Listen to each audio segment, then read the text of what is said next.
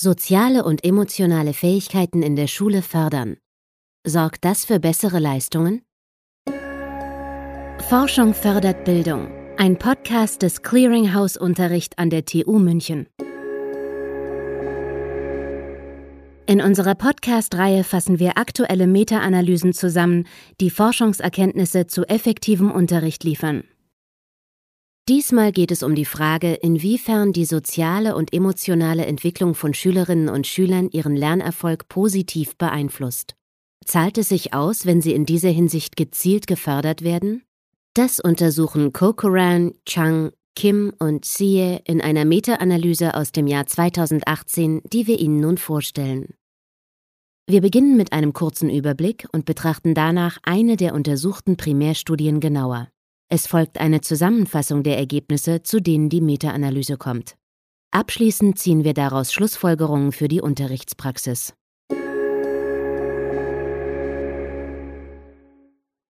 Die sozialen und emotionalen Fähigkeiten der Schülerinnen und Schüler zu fördern, gehört genauso zum Auftrag der Schule wie die Vermittlung von Wissen. In deutschen Bildungsplänen ist dies meist Teil des Querschnittsziels Persönlichkeitsentwicklung. Das heißt, Lernen in dieser Hinsicht soll sozusagen nebenbei im Schulalltag passieren. Im englischsprachigen Raum hingegen wird die soziale und emotionale Entwicklung von Schülerinnen und Schülern seit einigen Jahren gezielt gefördert. Den entsprechenden Förderprogrammen liegen drei zentrale Annahmen zugrunde. Dass sich Schülerinnen und Schüler mit besser entwickelten sozialen und emotionalen Fähigkeiten stärker in der Schule engagieren, dass sie unter anderem weniger verhaltensauffällig sind und dass sie quer durch den Fächerkanon bessere Leistungen erbringen. Die vorliegende Meta-Analyse soll nun untersuchen, ob und wie sich die Leistung von Schülerinnen und Schülern tatsächlich verbessert, wenn soziale und emotionale Fähigkeiten speziell gefördert werden. Dafür beschreiben Corcoran, Kolleginnen und Kollegen zwei hypothetische Mechanismen, die einen solchen Effekt erklären könnten. Erstens die individuelle Dynamik der Schülerinnen und Schüler, damit ist die Entwicklung von emotionalen Fähigkeiten gemeint, die sich auf die eigene Person beziehen, etwa Selbststeuerung, Selbstbewusstsein, Selbstmanagement und verantwortungsvolles Entscheiden. Die untersuchten Förderprogramme unterstützen diese emotionale Entwicklung, indem sie die damit verbundenen Bedürfnisse ernst nehmen und im besten Fall befriedigen. Dadurch, so die Theorie, steigt die Motivation der Schülerinnen und Schüler und die Leistungen verbessern sich. Zweitens die soziale Dynamik, also das Verhalten und die Beteiligung des Individuums in sozialen Gruppen oder mit anderen Worten die Beziehungs- und die Teamfähigkeit. Hier besagt die Hypothese, dass durch die speziell geförderte individuelle Entwicklung ein verändertes Schul- und Unterrichtsklima entsteht. Dieses wirkt sich positiv auf die Lernprozesse und damit auf die Schulleistungen aus. Für ihre Meta-Analyse vergleichen Corcoran-Kolleginnen und Kollegen erstmals umfassend die Befunde von insgesamt 40 Primärstudien zu sozialen und emotionalen Förderprogrammen. Dabei gehen sie streng qualitätsorientiert vor. Unter anderem mussten die Programme mindestens zwölf Wochen lang unter schulischen Alltagsbedingungen umgesetzt und etwaige Leistungsunterschiede vor der Förderung kontrolliert worden sein. An den ausgewählten Studien waren zusammengenommen über 61.000 Schülerinnen und Schüler im Fach Mathematik, über 16.000 im Fach Naturwissenschaften und über 57.000 im Fach Lesen beteiligt. Inwiefern die untersuchten Förderprogramme tatsächlich auf die individuelle oder soziale Dynamik einwirken, prüft die Meta-Analyse nicht. Ihr Fokus liegt stattdessen auf klar messbaren positiven Leistungseffekten in den genannten Schulfächern, von denen dann aber auf die Wirkung der Programme geschlossen werden kann. Außerdem beleuchtet sie in sogenannten Moderatorenanalysen, welche Rolle die Ausgestaltung der Förderprogramme, die Demografie der Schülerinnen und Schüler oder auch methodische Faktoren der Untersuchungen spielen, beispielsweise das Forschungsdesign. Zusammengefasst untersucht die Meta-Analyse von Corcoran Kolleginnen und Kollegen, wie wirksam Programme zur Förderung sozialer und emotionaler Fähigkeiten sind, gemessen an einer möglichen Verbesserung der Schulleistungen. Dabei stützt sie sich auf Daten englischsprachiger Schülerinnen und Schüler von der Vorschule bis zum Abitur. Betrachten wir nun exemplarisch eine der Primärstudien, die in der Meta-Analyse zusammengefasst sind.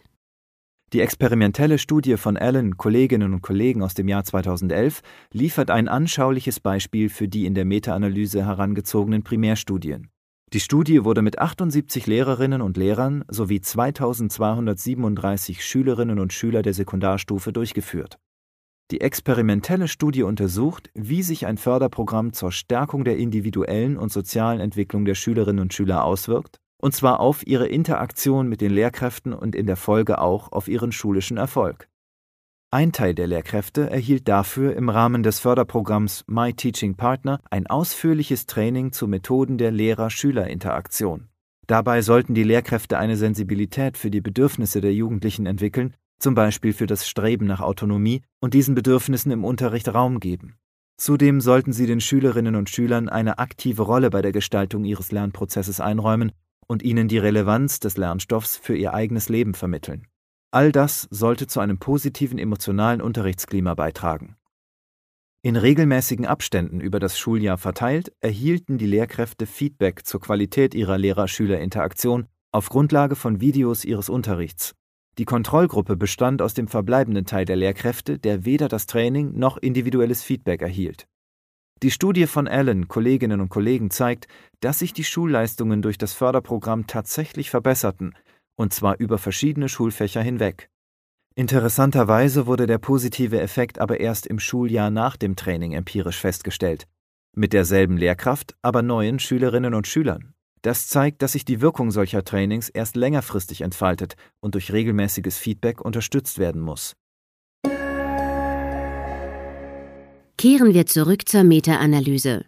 Zu welchen Ergebnissen kommen deren Autorinnen und Autoren, wenn sie alle verfügbaren Primärstudien zusammenfassen?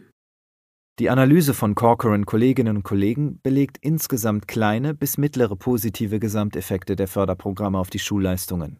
Die einzelnen Programme unterscheiden sich dabei in ihrer Wirksamkeit deutlich.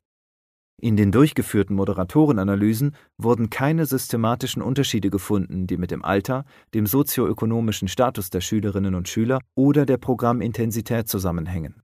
Bemerkenswert ist allerdings der Befund, dass bereits Programme mit einer Intensität von weniger als 15 Minuten pro Tag bzw. 75 Minuten pro Woche positive Effekte erzielen. Fassen wir zusammen. Die gezielte Förderung der sozialen und emotionalen Fähigkeiten von Schülerinnen und Schülern kann durchaus positive Auswirkungen auf deren schulische Leistungen haben. Dabei erzielt auch eine geringe Programmintensität schon mittelgroße Effekte. Die Meta-Analyse von Cocoran Kolleginnen und Kollegen legt für die Unterrichtspraxis nahe, dass sich eine emotionale und soziale Förderung schon im Vorschulalter lohnt. Auch in der Sekundarstufe kann dies zu besseren Leistungen beitragen. Im Hinblick auf mögliche Ansatzpunkte für solche Förderprogramme zeigt die Analyse eine große Bandbreite auf. Sie reicht von der Weiterbildung der Lehrkräfte, wie im Studienbeispiel beschrieben, bis zur regelmäßigen und gemeinsamen Achtsamkeitspraxis für Schülerinnen, Schüler und Lehrende. Dem wachsenden Bedürfnis der Schülerinnen und Schüler nach mehr Autonomie und Eigenverantwortung können Lehrkräfte und Schulen begegnen, indem sie die Entwicklung dieser Fähigkeiten direkt adressieren.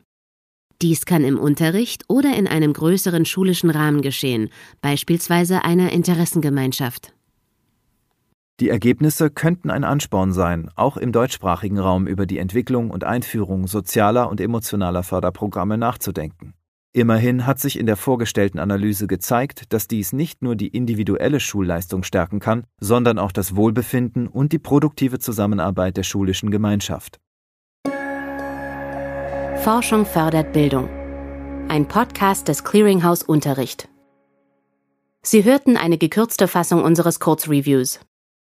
Sie möchten das Gehörte in voller Länge nachlesen, weitere Details erfahren und wissen, wie die Expertinnen und Experten des Clearinghouse Unterricht die Studie bewerten? Auf unserer Webseite www.clearinghouse-unterricht.de finden Sie die vollständigen Kurzreviews und alle weiteren Materialien. Hat Ihnen der Podcast gefallen oder möchten Sie uns Feedback geben? Wir freuen uns, wenn Sie uns eine Bewertung oder einen Kommentar hinterlassen. Das Clearinghouse Unterricht ist ein Projekt der Technischen Universität München. Wir stellen aktuelle wissenschaftliche Evidenz zu effektivem Unterricht zur Verfügung. Für die Aus- und Weiterbildung von Lehrkräften. Denn das ist unser Ziel. Forschung fördert Bildung.